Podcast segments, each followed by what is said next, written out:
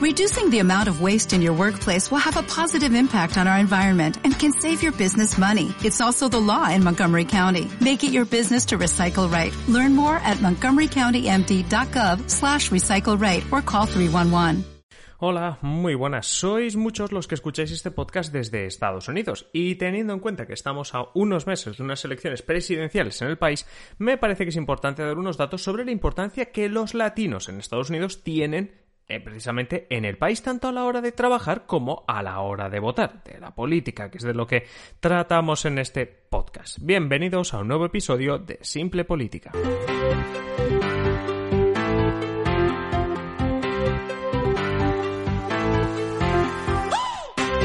Os habla Adrián Caballero y esto es Simple Política, el podcast que trata de simplificar y traducir todos esos conceptos, estrategias y temas que están presentes cada día en los medios y que nos gustaría entender mejor. Y viajamos hoy hasta Estados Unidos hasta los Estados Unidos de Donald Trump, un presidente que en campaña electoral hace cuatro años dijo que deportaría a los millones de inmigrantes latinos porque la mayoría son delincuentes, violadores y cosas peores.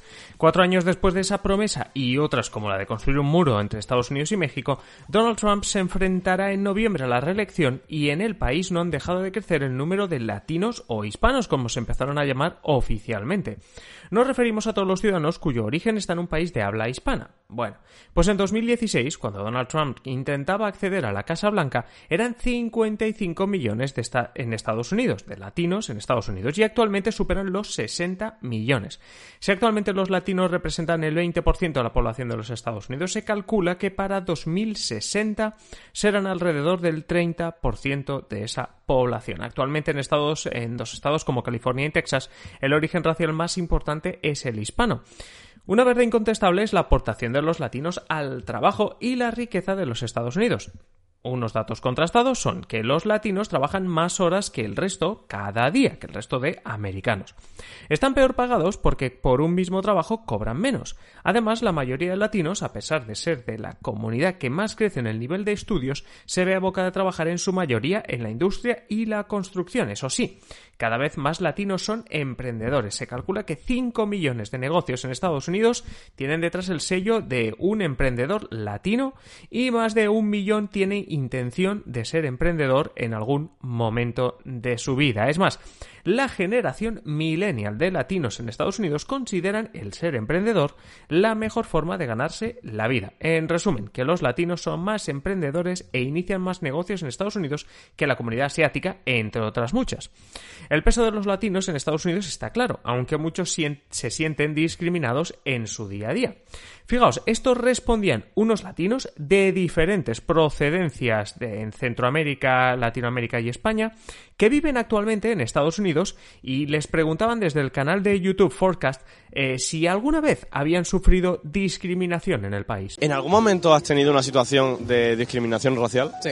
Aquí a lo mejor sí un poco es diferente la gente aquí en New York. Siempre, siempre. En cierto sentido, sí. A veces sí, como que se portan más groseros con nosotros. Cuando tú no sabes hablar inglés bien, la gente te mira como, ¿qué folla estás hablando? Cuando uno va a aplicar por cierto trabajo o lo que sea. La cultura de nosotros y de los estadounidenses en parte similar, pero no del todo. No todas las veces, pero dependiendo quién te está haciendo la entrevista, puede ser que por darle trabajo a otra persona. Muchos están ilegales, sí, en parte, pero nosotros no. Y aunque hasta los que estén ilegales todavía, de todas formas somos, todos somos humanos. Se lo dan a la otra persona simplemente por uno ser latino y la otra persona ser, you know, siendo gringo, sea lo que sea. Todos somos personas y tenemos los mismos derechos, sea acá o en otro país. Vale, ¿y cómo trasladamos todo esto a la política? Mirad, una curiosidad que llama la atención de la gente es cómo si crecen tanto los latinos en Estados Unidos, los candidatos latinos de uno u otro bando, no tienen suerte a nivel nacional. Es decir, a nivel local o estatal sí que ya hemos visto en algunos casos candidatos latinos que han tenido éxito, político me refiero, pero en muchos casos no es así, y en unas presidenciales, por mucho que hayan jugado con ese papel, el papel de ser latinos, no han sido decisivos y no han llegado muy lejos. Pienso en Ted Cruz, pienso en Marco Rubio y en otros muchos. Quizás que ser latino no signifique nada en política. Bueno, quizás la ideología o las ideas siguen siendo importantes. Una pregunta. Alexia Ocasio Cortez es una joven demócrata que se presentó por primera vez al Congreso en 2018. Si no sabéis quién es, os la recomiendo que la sigáis en redes o que la busquéis en Google alguna vez. Hemos hablado de ella. Alexia Ocasio Cortez. Joven que se presenta sin experiencia alguna eh, por primera vez al Congreso y gana, y es congresista actualmente en los Estados Unidos. Sin experiencia, era camarera y enfrentándose en las primarias demócratas para ese puesto de su barrio de Queens, New York, a un tótem del Partido eh, Demócrata, perdón, un hombre veterano, un político blanco veterano. Y ganó ella, ganó Alexia Ocasio Cortez. ¿Era por ser latina o era por la frescura de sus ideas? ¿Por qué estoy con esto? Porque repasemos el origen de los latinos en Estados Unidos para entender por qué en la política quizá no está jugando un papel el hecho de ser latino. Mira, más del 60% de los latinos en Estados Unidos son mexicanos. Le siguen con un 10% los puertorriqueños, con un 3,8% salvadoreños, 3,7% cubanos, 2,3% los que provienen de Guatemala y así podríamos seguir. Aquí tenemos ya una diferencia enorme. ¿Por qué? Pensemos en los políticos hablando de inmigración, deportaciones y demás. Es decir, en esta variedad ya tenemos una gran diferencia. Los puertorriqueños y los cubanos tienen un estatus diferente en Estados Unidos a los mexicanos, salvadoreños, de Guatemala, de cualquier otro país. Cuando Trump amenaza con expulsar ilegales o insulta, eh, o sea, cuando eh, amenaza o, insulta a, a los inmigrantes ilegales, está insultando o amenazando básicamente a mexicanos y a todos aquellos que no tienen un estatus tan, entre comillas, bueno en comparación como los eh, cubanos o como los puertorriqueños.